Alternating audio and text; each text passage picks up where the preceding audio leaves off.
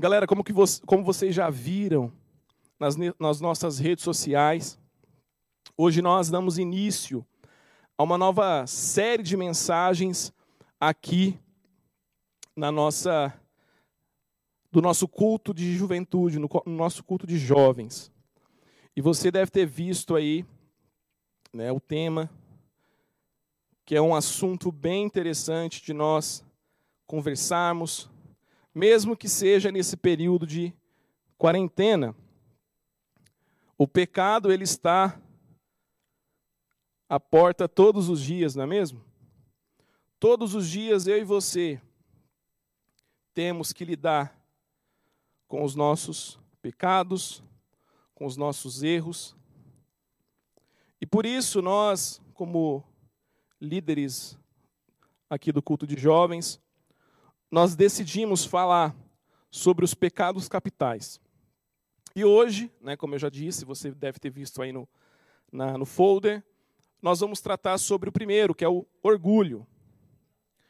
É, e ao decorrer desses, dessas semanas, nós vamos falar ainda também sobre a mentira, sobre a preguiça, sobre a inveja, sobre a avareza, sobre a ira, sobre a luxúria e também sobre a gula. Se você contou aí, você deve ter percebido que não são sete pecados capitais, como nós falamos, né? Até porque né, a Bíblia não fala só apenas de sete pecados, tem vários pecados, não é mesmo? E hoje nós decidimos iniciar com o primeiro, que é o orgulho. E querido, eu queria que você, nesse instante, nesse momento que você está assistindo, prestando atenção nessa transmissão, eu vou citar aqui alguns pontos, não para você apontar o dedo para alguém, ou não para você ficar dizendo, né, como, como tem aquele jargão gospel, fala Deus, pega ele, Deus. Mas que nesse instante você venha olhar para você mesmo e ver as suas atitudes e ver como você tem se comportado, as suas ações. Que esse momento de palavra, de mensagem, você venha olhar para você mesmo. Se você estiver assistindo aí com o seu irmão, se você estiver assistindo aí com a tua esposa, com os seus filhos, eu gostaria de convidar você a refletir em você primeiro. E a palavra do Senhor fala, né, sobre o cisco no olho do irmão e o que está, né, na nossa no nosso, nosso olho. Então, o primeiro ponto que eu gostaria que você pensasse, alguém que é, ou alguém que luta contra o orgulho. Essa pessoa dificilmente admite o seu erro. Uma pessoa orgulhosa, ela dificilmente vai admitir o seu erro. Você acha que uma pessoa extremamente orgulhosa vai admitir que ela errou? É claro que não. Então, o primeiro ponto que eu gostaria que você pensasse: você admite o seu erro? Você admite quando você erra? Ou você é aquela pessoa que não admite quando você erra, quando você peca? O segundo ponto de uma pessoa orgulhosa, ela dificilmente pede desculpas. Pedir desculpas para uma pessoa orgulhosa é uma missão impossível. É difícil uma pessoa que, é extremamente orgulhosa dela pedir perdão. Uma pessoa orgulhosa, ela não consegue pedir perdão facilmente se um simples, simples pedido de desculpa fica entalado, só o fato dela pedir perdão, o negócio fica aqui, ó, travado na garganta. Ela dificilmente pedirá desculpas. Vai analisando você aí, porque eu já me analisei e vi o tanto de coisa que eu preciso ah, pedir ajuda do Senhor.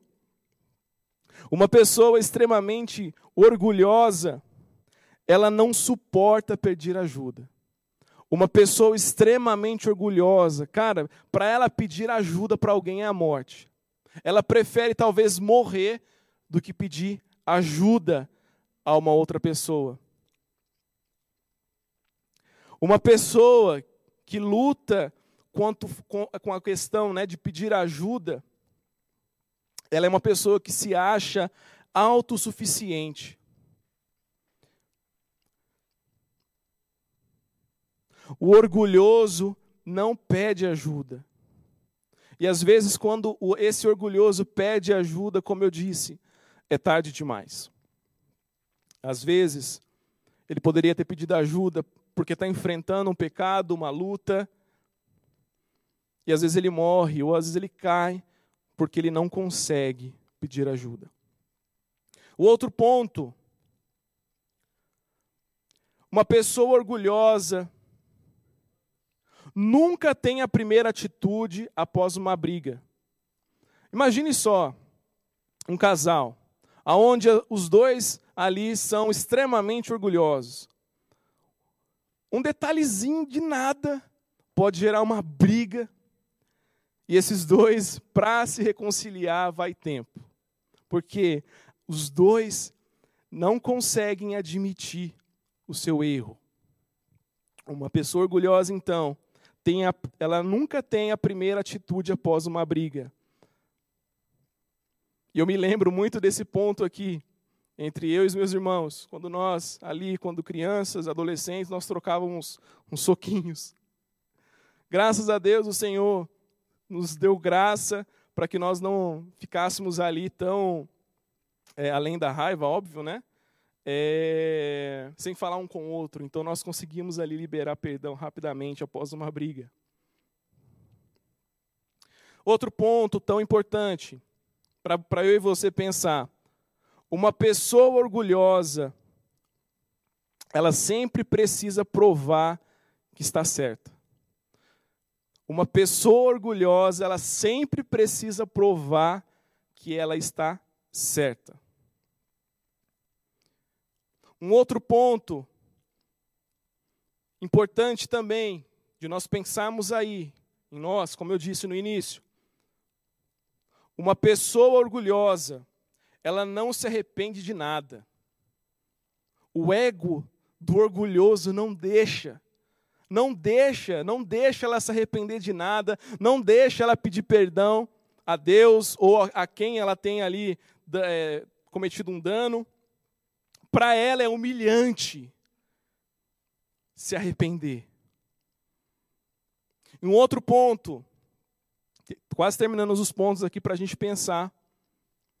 Essa pessoa, essa pessoa que, que é orgulhosa, ela sempre vai atribuir a culpa ao outro. O orgulhoso sempre estará mais atento aos erros dos outros dos que os seus próprios. Então, uma pessoa que é orgulhosa, ela sempre atribui culpa aos outros, ela nunca reconhece os seus erros. E essa pessoa, ela não aceita também repre repreensão ela faz de tudo para não ser chamada atenção e aparentemente é porque ela não quer desagradar ou decepcionar, mas na realidade ela não quer passar pela humilhação de ser corrigido. Uma pessoa que é orgulhosa, cara, ela detesta ser corrigida. Uma pessoa que é orgulhosa, ela se acha superior aos outros. Grava esse ponto, porque esse ponto vai ligar diretamente a, ao texto que nós vamos ler daqui a pouquinho. Uma pessoa orgulhosa, ela se acha superior aos outros. Esse sentimento de superioridade é muito característico de uma pessoa que é orgulhosa. E o outro ponto, essa pessoa que é orgulhosa, ela não sabe aceitar as críticas. Quando a crítica vem, ela não consegue aceitar, ela não consegue engolir, aquilo fica travado. E os dois últimos pontos para que eu e você pense. O orgulhoso gosta de opinar em tudo, não leva desaforo para casa e não hesita em bater de frente para afirmar o que se acha ser o certo. Ser o, orgulhoso, ele gosta de opinar em tudo. Vou ler mais uma vez. Ele não leva desaforo para casa e não hesita em bater de frente para afirmar o que acha ser o certo. Claro que alguns pontos aqui eu vou falar mais adiante. E o último ponto que eu gostaria de pensar com você é: o orgulhoso quer tudo do seu jeito porque pensa que sabe o que é melhor, entende o que é melhor, conhece o que é melhor, não quer saber da vontade de Deus e insiste, às vezes, usando a fé, que o seu jeito é o melhor. E quando não recebe o que pediu de Deus, se revolta contra ele como se Deus estivesse errando. Querido, eu falei 12 pontos aqui de pessoas orgulhosas, e tem várias que talvez aqui eu não separei para falarmos essa noite. Talvez enquanto eu fui falando, você foi se identificando com algumas aqui. Então, se você não anotou, depois que terminar esse culto, volta e assiste mais uma vez.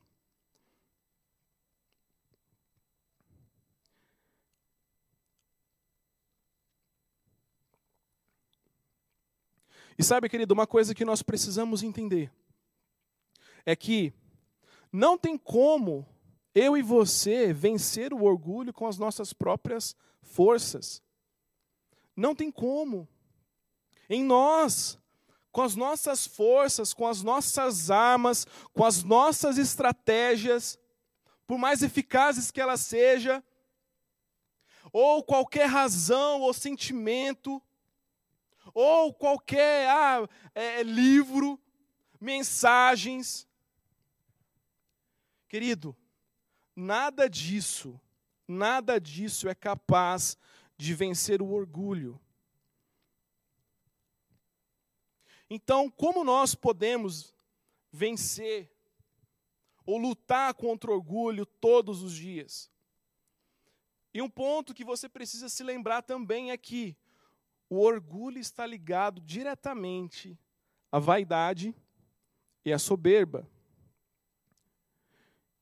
E se você não sabe o que é orgulho, ou já ouviu falar tanto que é orgulho e talvez não se pensou, ou não pensou o que é, vou resumir para você o que é. O orgulho é quando alguém se acha superior e despreza as pessoas. Será que você é essa pessoa? Será que você é essa pessoa orgulhosa que não reconhece a sua dependência e acha que sozinho você vai conseguir fazer tudo?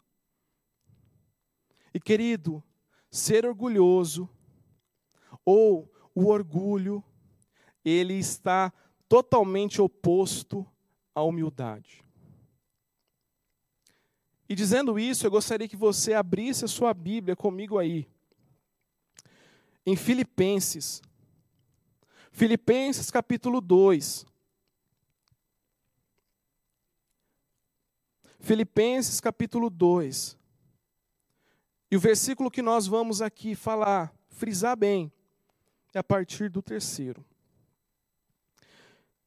Diz assim: Se por estarmos em Cristo, nós temos alguma motivação para exortação de amor, alguma comunhão no espírito, alguma profunda afeição e compaixão, Completem a minha alegria tendo o mesmo modo de pensar, o mesmo amor, um só espírito e uma só atitude. Versículo 3. Não façam por ambição egoísta ou por vaidade, mas humildemente considere os outros superiores a si mesmos. Cada um cuide não somente dos seus interesses, mas também dos interesses dos outros.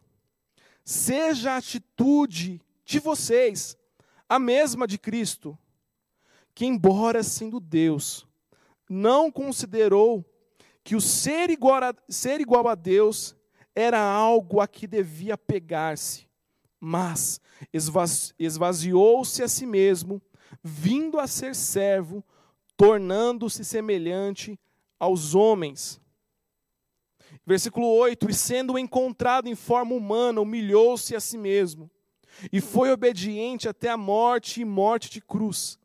E por isso Deus o exaltou à mais alta posição e lhe deu um nome que está acima de todo nome, para que ao nome de Jesus se dobre todo joelho, nos céus, na terra e debaixo da terra. E toda língua confesse que Jesus Cristo é o Senhor, para a glória de Deus Pai. Até aí. Antes de continuar aqui, eu gostaria que você fechasse os seus olhos rapidamente e já refletisse nesses pontos que eu citei e já em seguida no texto. Senhor, nós queremos te agradecer.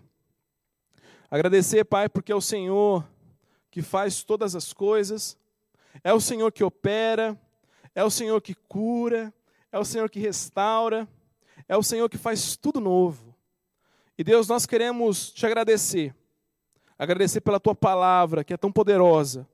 E que nessa noite, Senhor, que eu venha diminuir e te peço, Pai, cresça, apareça. E que o Senhor venha mudar, Deus, a nossa vida dia após dia. Em nome de Jesus. Amém. Então, como nós dissemos aqui, a humildade ela é oposta do orgulho. Uma pessoa orgulhosa, ela tem todos esses atributos que eu falei para você. E uma pessoa humilde, ela tem totalmente as suas atitudes diferentes. Cara, nós acabamos de ler aqui um texto tão precioso, um texto tão profundo que trata sobre a humildade cristã, sobre os aspectos que eu e você, como cristão, temos que ter. Situações que eu e você devemos colocar em prática.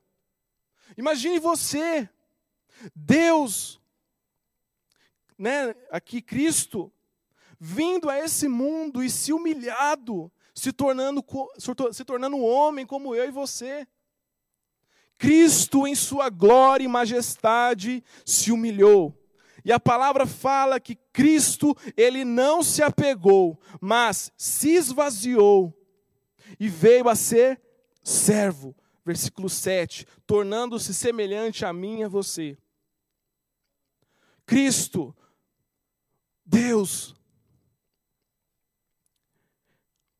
Ele se humilhou e se tornou como eu e você. Querido, a humildade, ela precisa ser a marca do cristão. Se você é aquele cristão orgulhoso, soberbo, querido, saiba de uma coisa: você está pecando, você está errando, você está desagradando ao Senhor. E as suas atitudes não condiz com o evangelho. Se você é aquela pessoa que se acha mais do que as outras pessoas, por talvez ter um tênis do ano, da marca mais top, ter uma roupa mais top, ter o carro mais legal, ter a casa mais top, morar no bairro mais doido aqui da cidade, ou na cidade que você está assistindo. E se você achar que é mais do que as outras pessoas, sabe de uma coisa, você está desagradando a Deus. Você está colocando essas coisas em primeiro lugar essas coisas se tornam o Deus do seu coração, da sua vida. E você está deixando de fazer aquilo que o próprio Senhor fez, que é se humilhar, que é servir ao próximo, que é se importar com o próximo.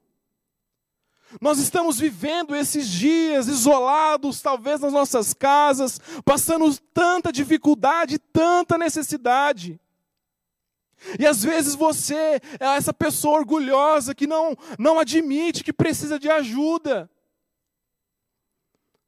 que não admite que, que as pessoas que Deus enviar a você pode te servir, pode te ajudar, mas não, às vezes você é aquela pessoa orgulhosa que não aceita a mão estendida.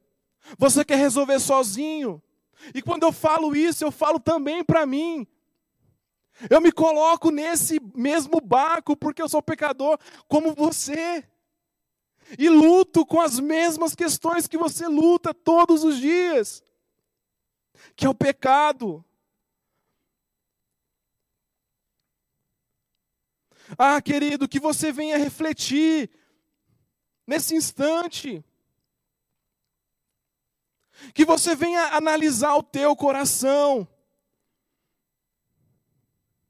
Analise o teu coração. A palavra do Senhor vai dizer, lá em Provérbios capítulo 3, versículo 34, que Deus escarnece dos escarnecedores, mas dá graça aos humildes. E lá em Tiago, capítulo 4, você vai ver que Deus resiste aos soberbos, mas dá graça aos humildes. E o próprio apóstolo Pedro, ele vai dizer é, é sobre a humilhação também, lá em 1 Pedro, capítulo 5, versículo 5. Humilhai-vos, portanto, sob a poderosa mão de Deus, para que ele, em tempo oportuno, vos exalte. Querido, essa exaltação não é para você ficar num pedestal acima do seu irmão, não. Eu e você, como filhos de Deus, independente dos recursos que eu e você tem, nós somos iguais. Diante do Senhor não há tratamento diferenciado, porque eu tenho mais dinheiro que você, ou você mais dinheiro que eu, ou porque eu moro num lugar, ou porque você mora em outro. Não, não existe isso no reino de Deus.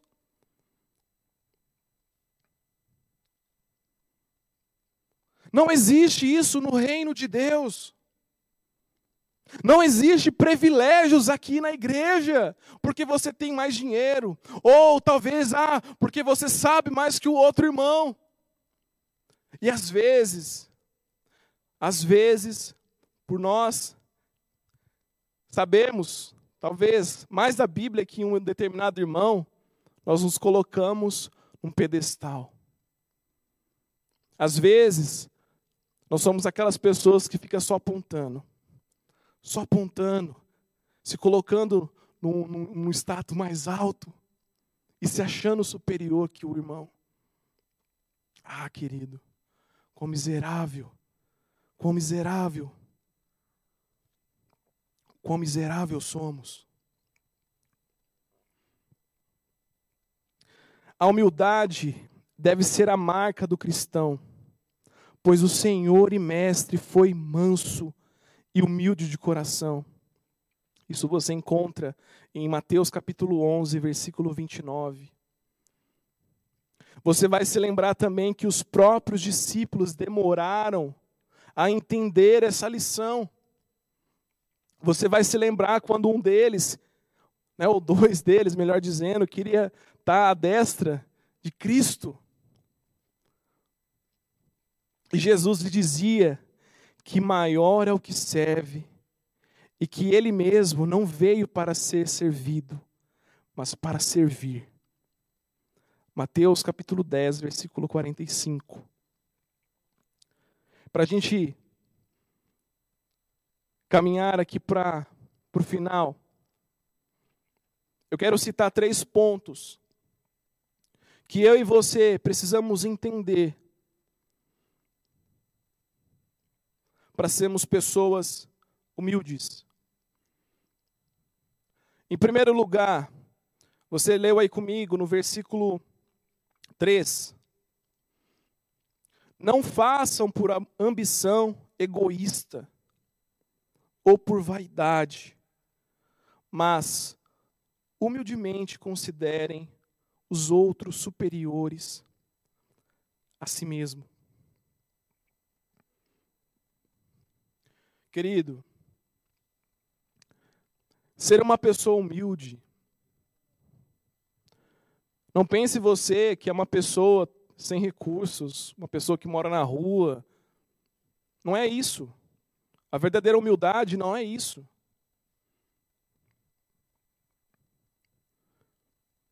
A humildade, ela provém do verdadeiro conhecimento de Deus.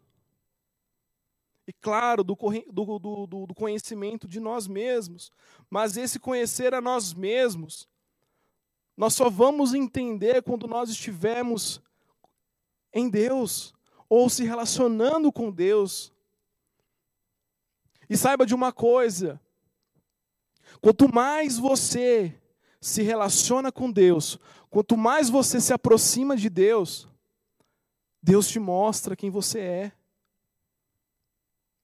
Talvez a pessoa que é totalmente orgulhosa, to talvez ela se esqueceu disso, que ela precisa reconhecer o quão fraca ela é, o quão carente ela é.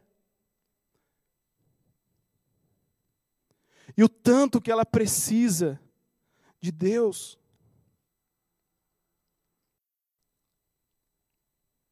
Se você é aquela pessoa que talvez tem aquela dificuldade de assumir que é orgulhosa,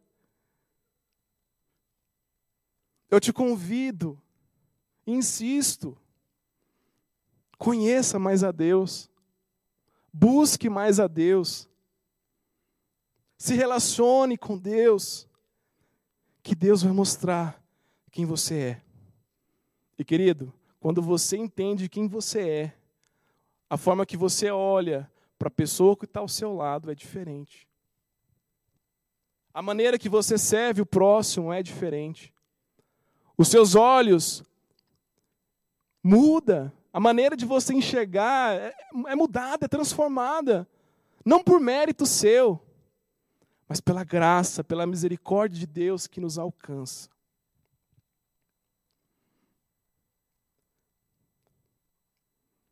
E seguindo, enquanto a ambição e o preconceito arruinam a unidade, nossa, da igreja talvez, e da humanidade, a humildade, ela edifica.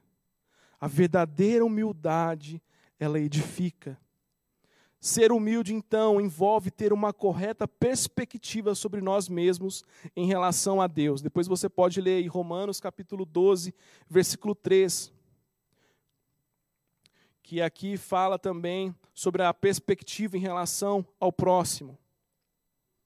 Querido, diante de Deus, jamais o orgulhoso vai prevalecer. Jamais vai prevalecer. Então, como que a humildade se manifesta? Aqui no versículo 3 e versículo 4, o apóstolo Paulo, ele menciona duas manifestações da humildade. A primeira, a humildade, ela olha para o outro com honra. Versículo 3. Uma pessoa que é humilde, quando ela olha para o próximo, ela honra, ela olha com honra e não com desprezo. Quantas vezes você olhou para a pessoa ao seu lado com desprezo? Quantas vezes você se julgou mais do que o outro? Quantas vezes você se achou superior aos seus amigos, aos seus pais, Quantas vezes você falou para o seu pai, você não sabe de nada? Eu sei. Quantas vezes você, pai, olhou para o seu filho com desprezo, se achando superior a ele, humilhando ele? Quantas vezes você, universitário, humilhou o próximo porque você talvez ali foi melhor na prova? Ou no seu trabalho, na tua profissão, naquilo que você faz, você se acha melhor do que o outro e o despreza. Pisa nele. Humilha. Querido, não foi para isso que Deus o chamou. Não foi para isso que Deus chamou a mim e a você. A palavra de Deus é clara aqui, que eu e você precisamos ser humilde, assim como o próprio Cristo. Nós precisamos servir o próximo assim como Cristo nos serve. Assim como Cristo nos olha.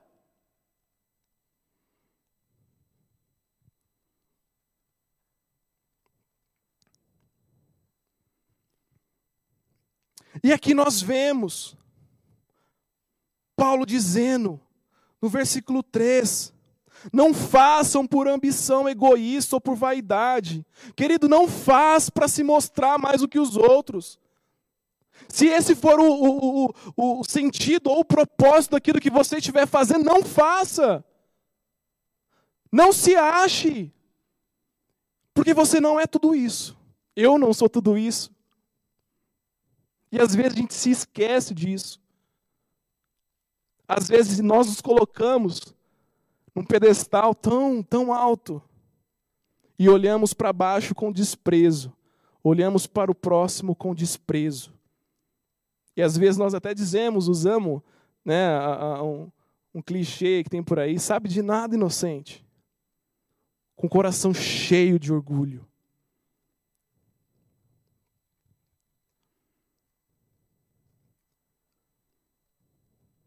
Uma pessoa humilde não tem sede de fama, projeção e aplausos, e não se embriaga com o poder. Ela não busca os holofotes, holofotes, né, que é o esse negocinho aqui, ó. Uma pessoa humilde, ela não busca isso.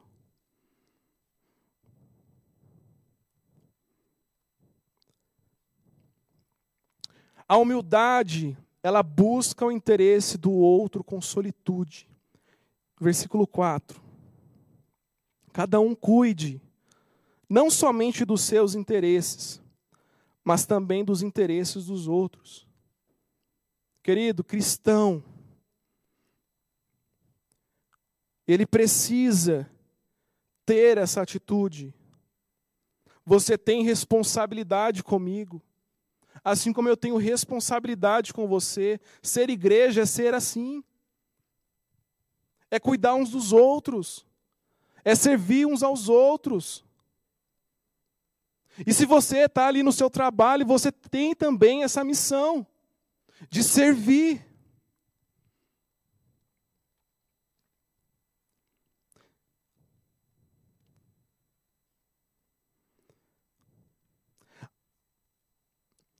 Nesse contexto que nós estamos lendo aqui, eu já estou terminando. Nesse contexto que nós lemos aqui, querido, era uma igreja que havia pessoas de todas as classes. Você vai ler depois que aqui o texto fala sobre, sobre Lídia. Era uma judia rica. E aqui fala também sobre a jovem liberta, que essa jovem liberta, era uma escrava grega e o carcereiro era um oficial romano da idade da classe média. Nessas condições, não era fácil manter a unidade da igreja, ter interesses em proteger os interesses alheios, porém, faz parte dos alicerces da ética cristã.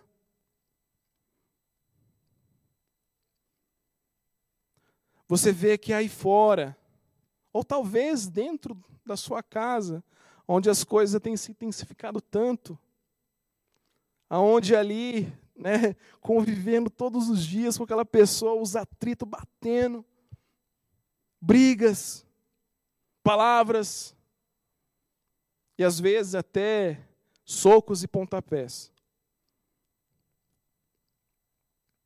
Às vezes, palavras de maldição lançada, de humilhação.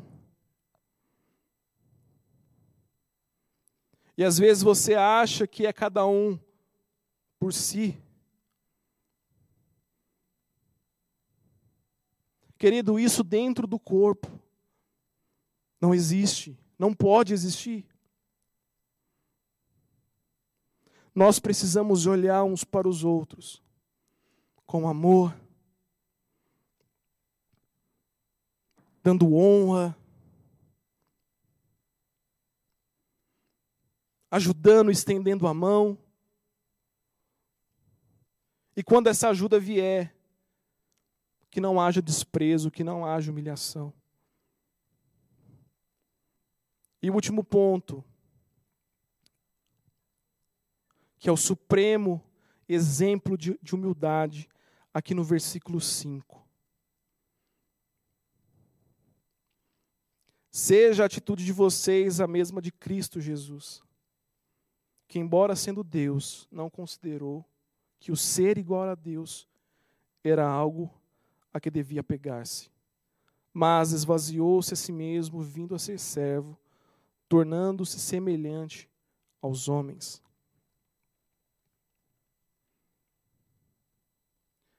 Neste capítulo aqui, nesse, nesse trecho, melhor dizendo, Paulo ele cita quatro exemplos de humildade. Ou seja, primeiro, colocar o outro na frente do eu. O outro exemplo de que Cristo é sempre o argumento supremo de Paulo na exortação ética, principalmente quando trata dos interesses altruístas pelo bem-estar do próximo. E que o exemplo de Cristo deve ser seguido. Ele é melhor. Ele é o modelo que nós temos. E Cristo nos ensina o que é ser humilde. Ele nos ensina através das suas atitudes, do seu olhar, Querido Cristo, poderia sim olhar para mim e para você com desprezo, mas ao invés disso, ele olha para nós com amor. Lembre-se disso, que Cristo, Cristo sofreu por amor a nós. Cristo se humilhou. Cristo ele não se engrandeceu. Ele não se agarrou. Mas ele se esvaziou.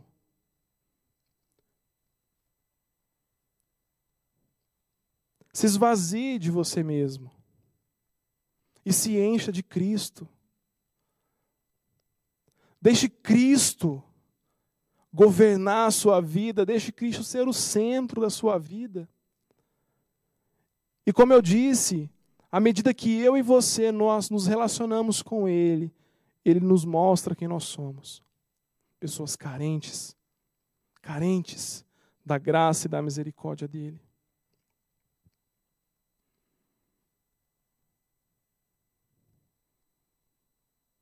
Que isso não seja uma característica minha e sua, como filho de Deus, amém?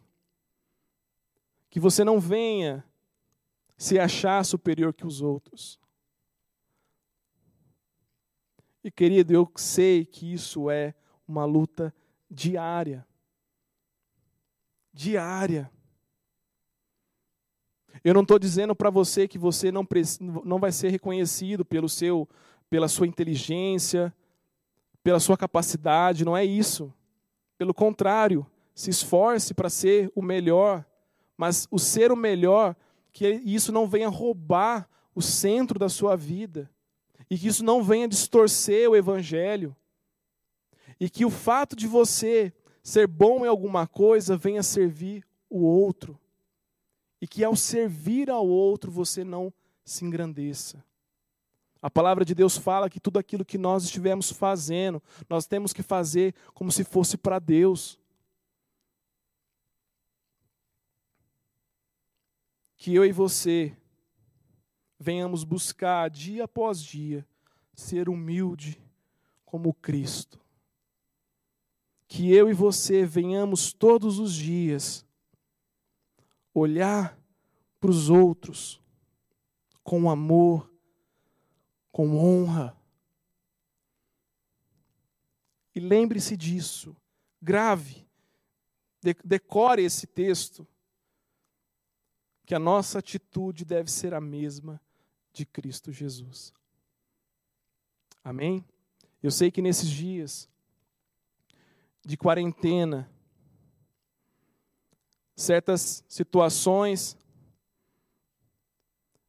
nos dá motivo para ser orgulhoso. Mas não é assim que a matemática de, de Deus funciona. Eu queria que você fechasse seus olhos onde você está. E que você venha, viesse agora a fazer uma oração sincera ao Senhor. Uma oração verdadeira a Ele. Que nesse instante você fizesse aí uma reflexão em todas as vezes que você humilhou uma pessoa por se achar mais que ela. Às vezes você nunca parou para pensar nisso. Às vezes você nunca sentiu a dor da pessoa que você humilhou. Mas que nesse instante você venha confessar isso diante de Deus e pedisse a Ele perdão. E pedisse para Ele te ensinar a ser, dia após dia, uma pessoa humilde como Cristo. Senhor, nós queremos te agradecer, Pai. Nós queremos te louvar e Deus, nós te pedimos, nos ajude, Senhor, a ser pessoas como o Senhor. Nos ajude, Senhor, a olhar para o próximo com amor, com honra. Nos ajude, Senhor, a não desprezar o próximo. Nos ajude, Senhor, a não ser cristãos orgulhosos, soberbos, porque isso vai totalmente contra o que o Senhor nos ensina. Senhor, eu te peço que em nome de Jesus o Senhor venha nos ajudar nesse tempo que nós estamos dentro das nossas casas, que de repente esse orgulho tenha florescido tanto, tem se destacado tanto entre as famílias, entre os jovens, entre os pais. E às vezes, Senhor, o orgulho tem gerado brigas, ah, Deus, às vezes até agressão. Deus, eu te peço que em nome de Jesus o Senhor venha, Pai, tocar em cada coração. Ah, Deus, eu te peço que o Senhor venha, Senhor, é, ensinar a cada um a ser humilde como Cristo. E que as atitudes sejam como Cristo. E que nós venhamos, Pai, dia após dia, buscar o Senhor está próximo ao Senhor. Ah, Deus, eu te peço que o Senhor nos ajude nessa maratona. Nos ajude, Senhor. Porque sabemos, Pai, que sem o Senhor nós não podemos fazer nada. Sem o Senhor nos ajudar, nós não conseguiremos ser pessoas humildes. Então, Deus, eu oro e te peço, nos ajude, Senhor. Nos ajude. Nos ajude, Pai. Deus, e para terminar, eu oro também, Deus, por cada família. Que o Senhor venha abençoar, que o Senhor venha sustentar, que o Senhor venha prover, Deus, aquilo que muitos têm precisado. Eu te peço, Pai, que em nome de Jesus o Senhor venha abençoar cada um. Em nome de Jesus. Oro, Pai, pelos jovens. Oro, Senhor, pela, pelos adolescentes. E te peço, Pai, que o Senhor venha sustentar cada um deles.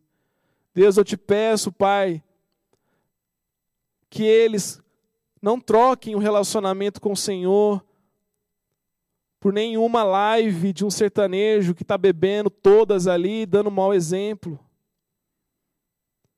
Eu oro também, Pai, para que Nenhum, Pai, desses jovens e adolescentes, e até mesmo, claro, Pai, os, os pais, venham se afundar na pornografia. Mas eu te peço, Pai, que o Senhor venha sustentar com Sua mão poderosa cada um de nós. Sem o Senhor, nada podemos fazer, Deus.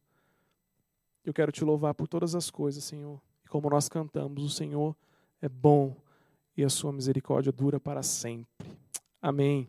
Querido, que Deus possa te abençoar onde você estiver.